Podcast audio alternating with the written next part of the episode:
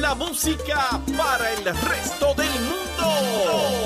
Z93, rumbo al Día Nacional de la Salsa. El domingo 19 de marzo en el Estadio Irán Beaton. Llegó nuestro día.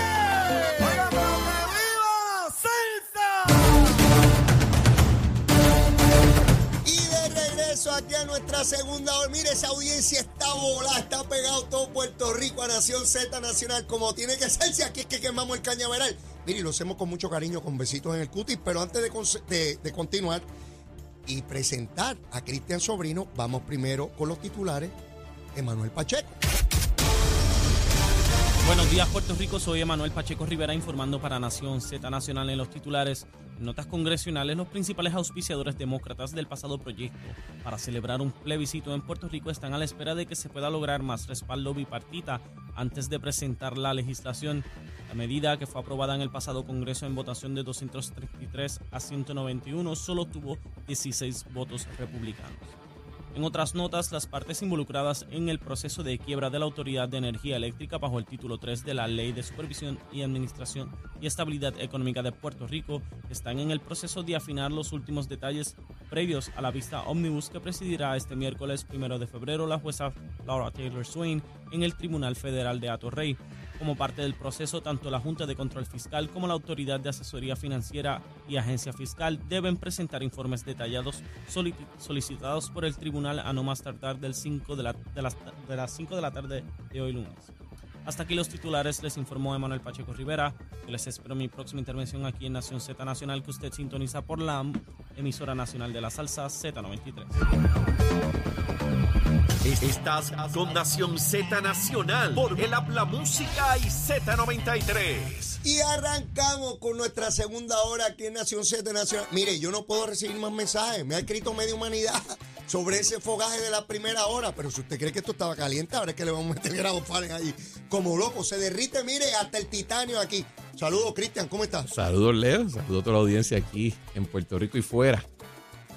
Te vi degustando el programa tranquilamente sentado mientras yo Sí, cursaba sí. la segunda media hora. Bueno, porque que hoy por la mañana, ¿verdad? La audiencia no sabe esto, pero uh, típicamente tú me envías un mensaje de texto con temas que quieres discutir. Ajá. Y el primero que ponerme hay que hablar lo de Aguadilla. Y yo, pues, comienzo a las, creo que era como las cinco y media de la mañana. Tempranito. a disparar cuanta palabrota a mí me podía surgir de la boca. Llevo desde ayer peleando en redes sociales con el tema.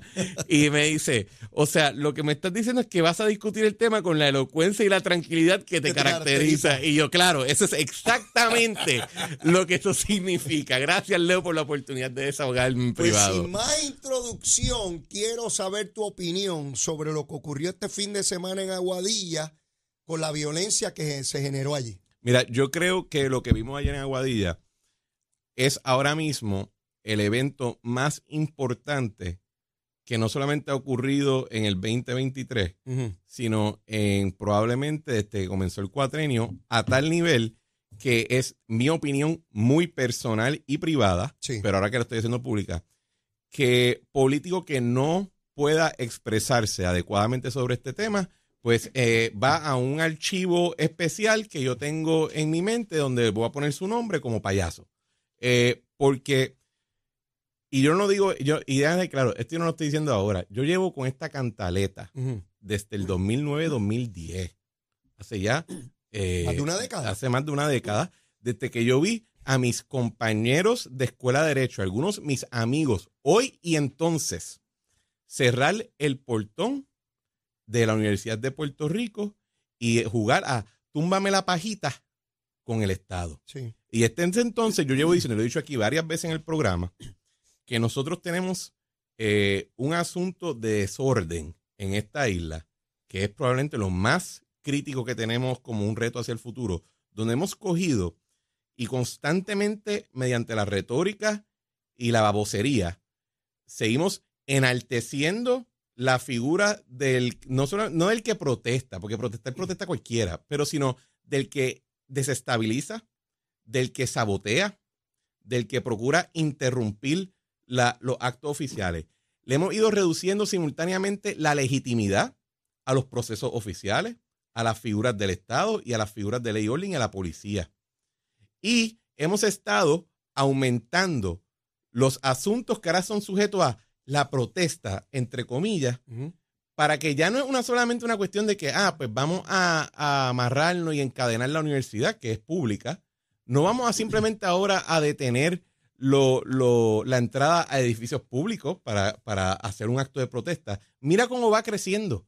Ahora, hace el año pasado que veíamos que cerraban avenidas para que todos nosotros nos tengamos que chupar el tapón, ¿verdad? Porque hay, porque hay que La autopista. Hay, que la autopista, eso lo vamos a ver. Y ahora que es lo que hemos estado viendo, que ya no es solamente la propiedad pública la que está sujeta a la protesta, es que si yo soy un grupo de personas y a mí me dio la maldita gana de que la casa de Leo Díaz o la propiedad de Leo Díaz o de quien sea que sea privado no cumple con lo que yo entiendo que tiene que cumplir, yo me le voy a poner al frente, yo le voy a tratar de tumbar las verjas y al guardia que me ponga al frente le voy a tirar una piedra.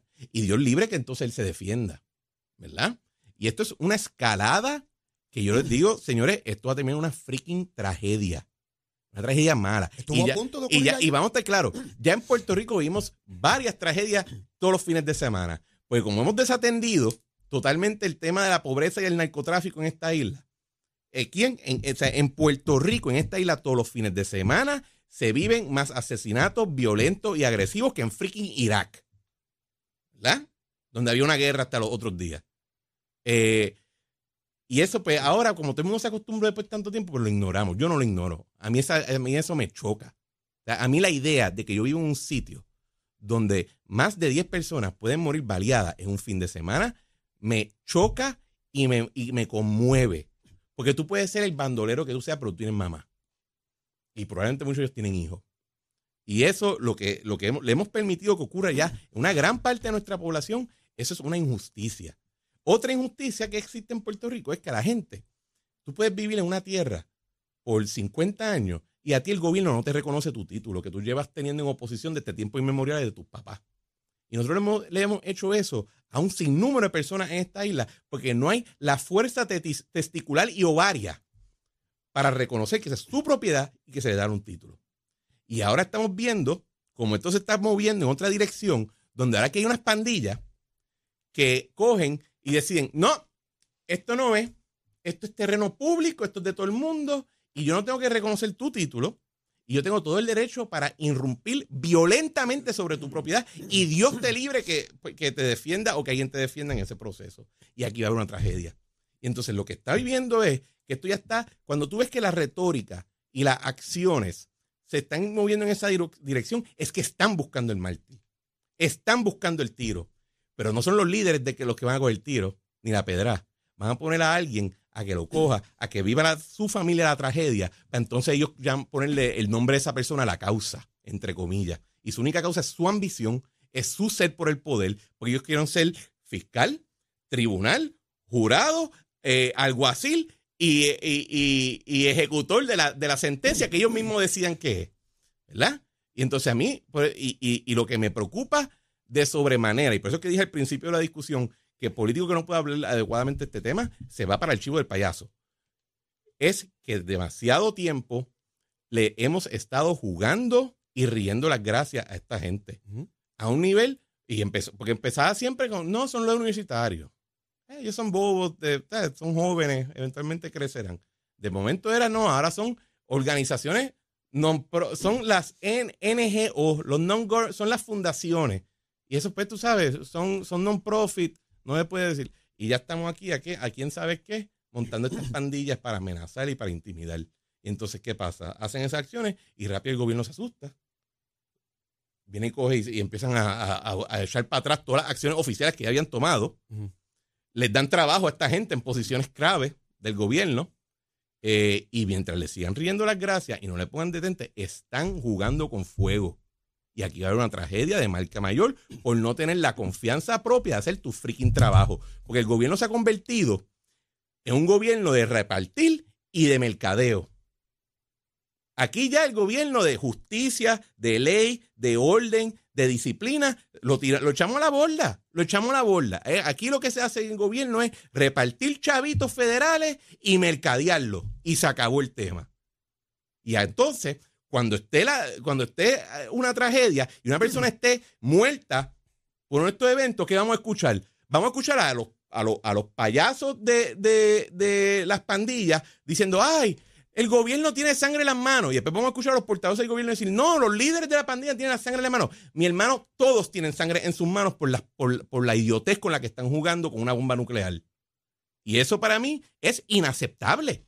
Eso es inaceptable. O sea, ¿qué es lo próximo? Que yo voy a coger ahora, montarme en mi truck, perdón, en mi jeep, con un grupo de, con mi corillo, ¿verdad? Y yo voy a ir por mi urbanización a ver quién está construyendo sin el arbitrio.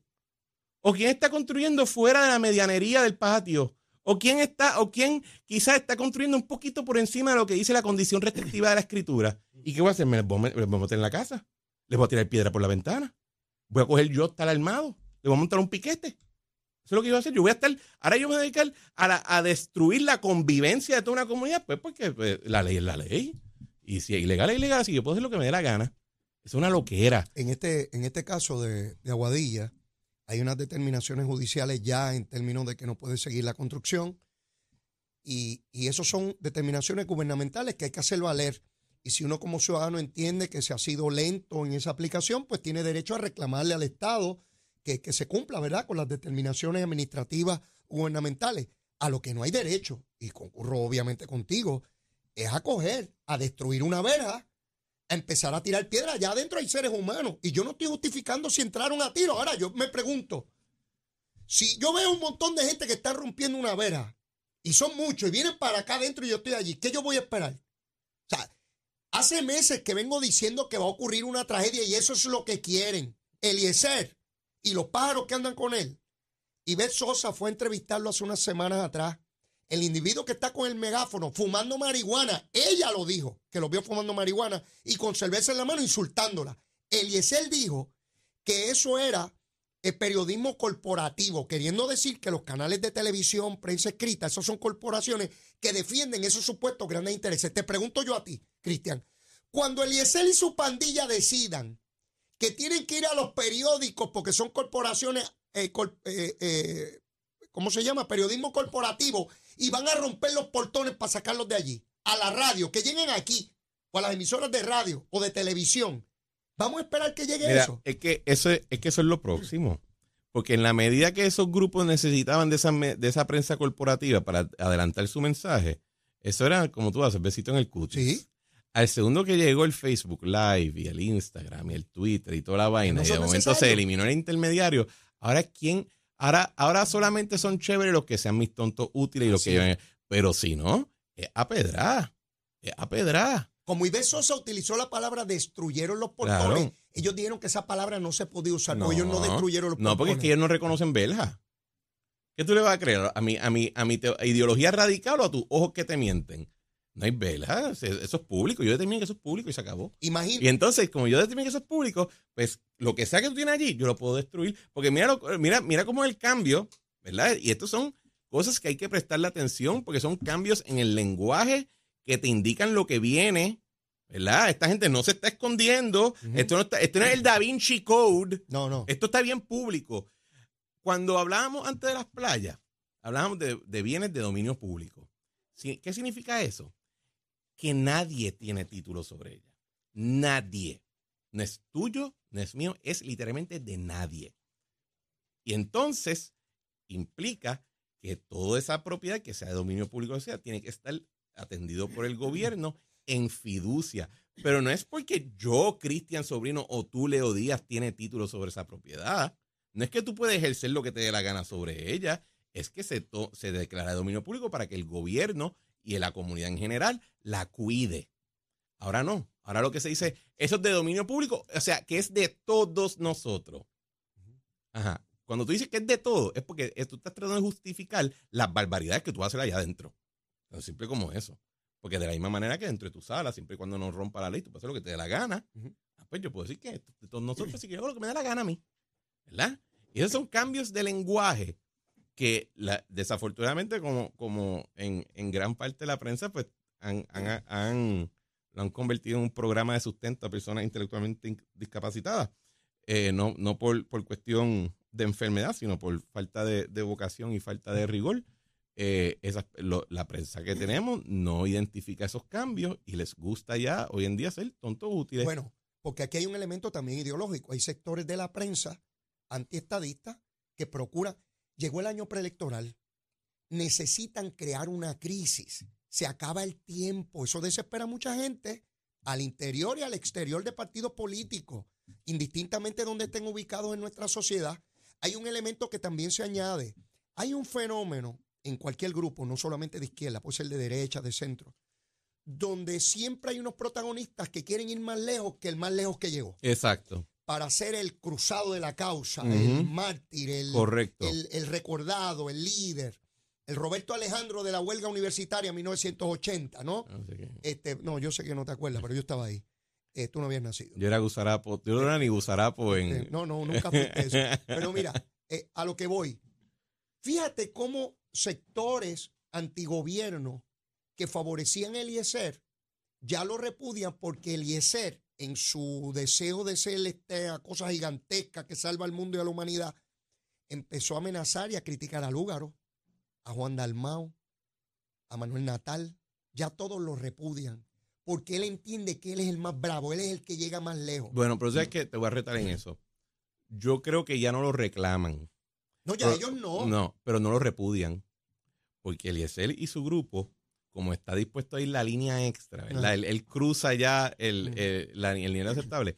Es útil él y su grupo a la verdadera agenda de estas personas a quien tú Puede citas. estipular ese punto, porque vi a Manuel Natal escribiendo sobre el tiroteo y cayéndole arriba al gobierno. Así Porque, que porque le dicen, no, no, eh, dic- dicen. Eliezer no es mío, no es mío. Ah. Pero qué bueno que hace lo que hace. Exactamente. Eso es- Estipulado, ese es- estipulado, estipulado. sí. De acuerdo contigo, de acuerdo contigo. No reconocen al personaje, pero sí sus acciones como Pero favorecedoras la a defienden su como, causa. la defienden como si fuera, Sí, sí, sí. como si fuera el arcángel San Miguel en la puerta del Edén. Y, y mira dónde te voy con los elementos ideológicos que veo ya sectores de prensa presentando solo el video de los tiros. No el video que antecede, donde están tratando de destruir el portón y tirando piedras a las personas que están adentro. ¿Verdad? Porque debo suponer que las piedras son inofensivas.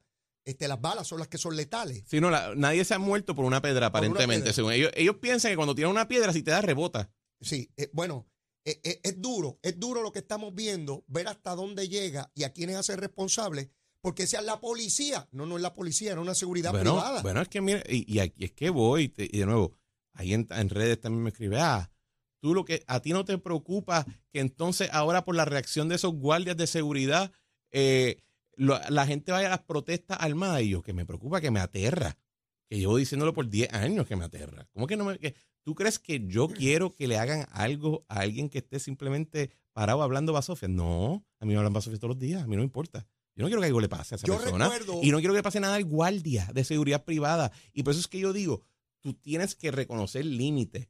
Porque mala mía, pero tú decir que hay una gran diferencia entre una bala y una pedra, es que ya tú estás, ya tú estás entrando en el nivel de lo idiota. O sea, el- eh, es más, so- apedrear o lapidia- lapiar es un término reconocido por la Real Academia Española que se, re- que se refiere al- al- a la ejecución de una persona mediante el, el lanzamiento de piedras contra su persona.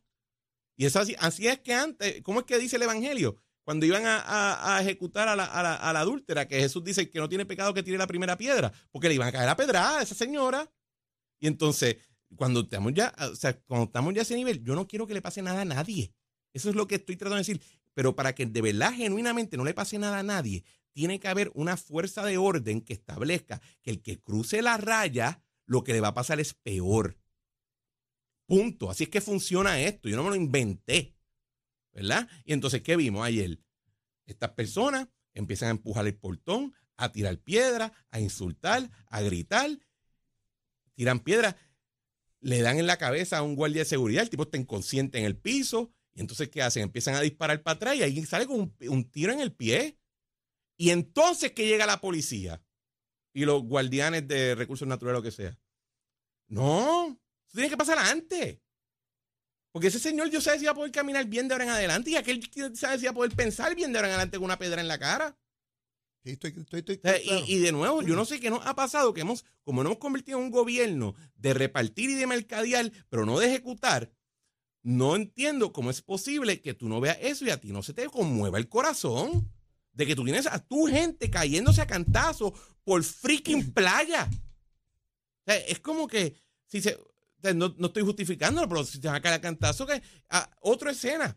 Estoy, me paso viendo en las redes sociales como aparentemente hay una gente que vive en una casa y hay una señora al lado que les pone bocina a, todo volumen para que no puedan dormir y le grita cosas racistas que están esperando. Que ese señor se jalte un día, que le estén alterando la paz y el pueden vivir y le sople uno. No, no hay manera de uno explicar eso. son estas cosas y, y, es porque le seguimos aplicando este, esta, perdón, iba a decir una palabra que no es, esta boba moralidad de salón, de, de, de salón hogar, como si aquí todos fuéramos nenes de kinder, que pues, llévense bien, compa. No. Aquí se subestiman eh, los asuntos de, de vecinos y no quiero desviar el tema, pero conozco a unas personas familiares míos que tuvieron que vender su casa por el vecino que los amenazaba. Y fueron a los tribunales, no pasaba nada, se suspende, todo. Tuvieron que vender su casa porque iba a, iba a ocurrir una tragedia. Personas muy allegadas a mí. Llevaban años viviendo en esa propiedad, llegó este individuo allí, usaba droga, toda la cosa, los amenazaba a ella, a él, y, tuvieron, que, tuvieron que vender su casa. Eh. O sea, llega un momento que uno dice, ¿hasta dónde?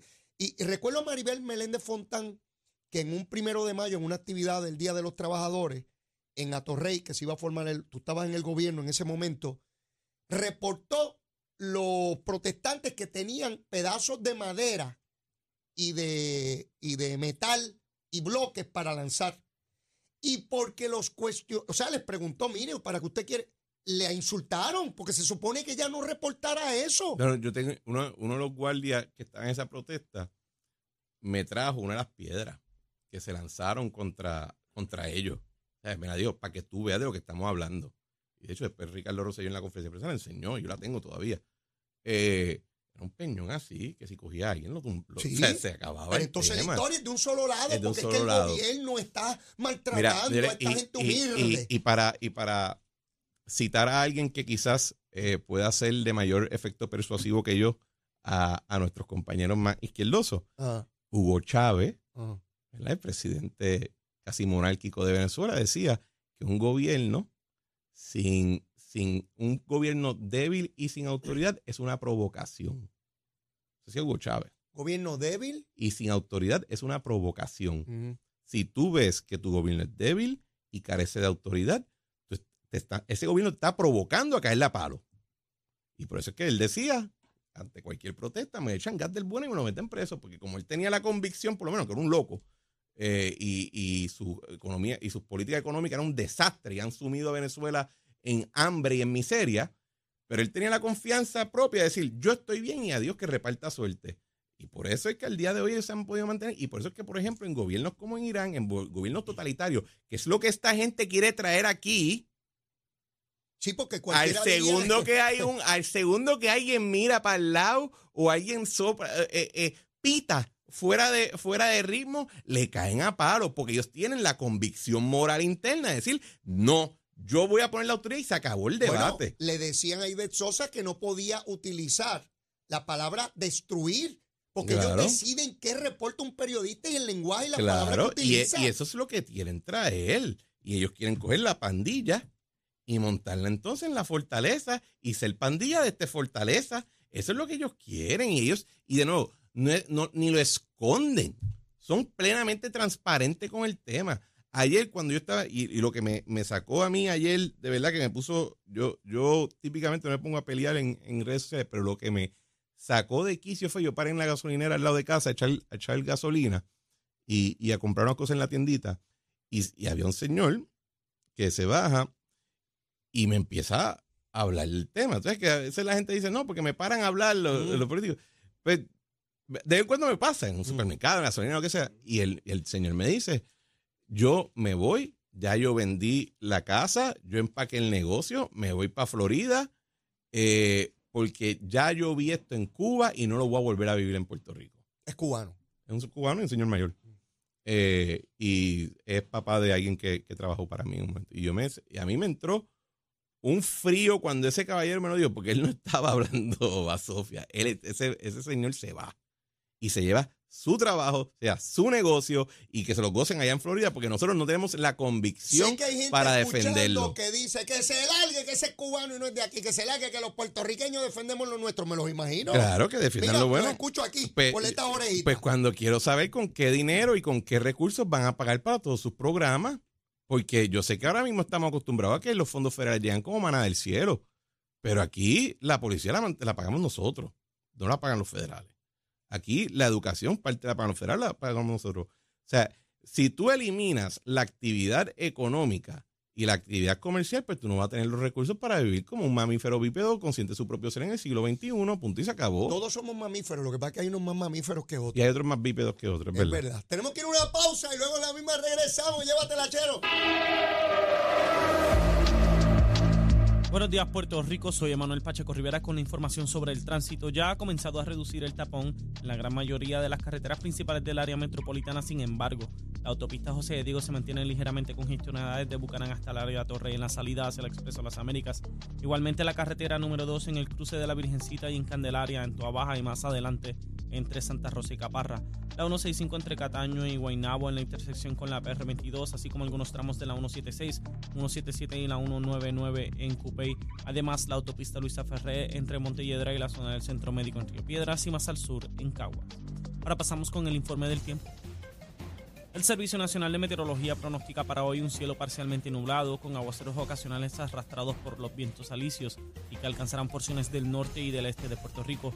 Los vientos estarán del norte-noreste de entre 15 a 20 millas por hora y las temperaturas rondarán en los bajos 70 grados en la zona montañosa y en los medios a altos 80 grados en las zonas costeras.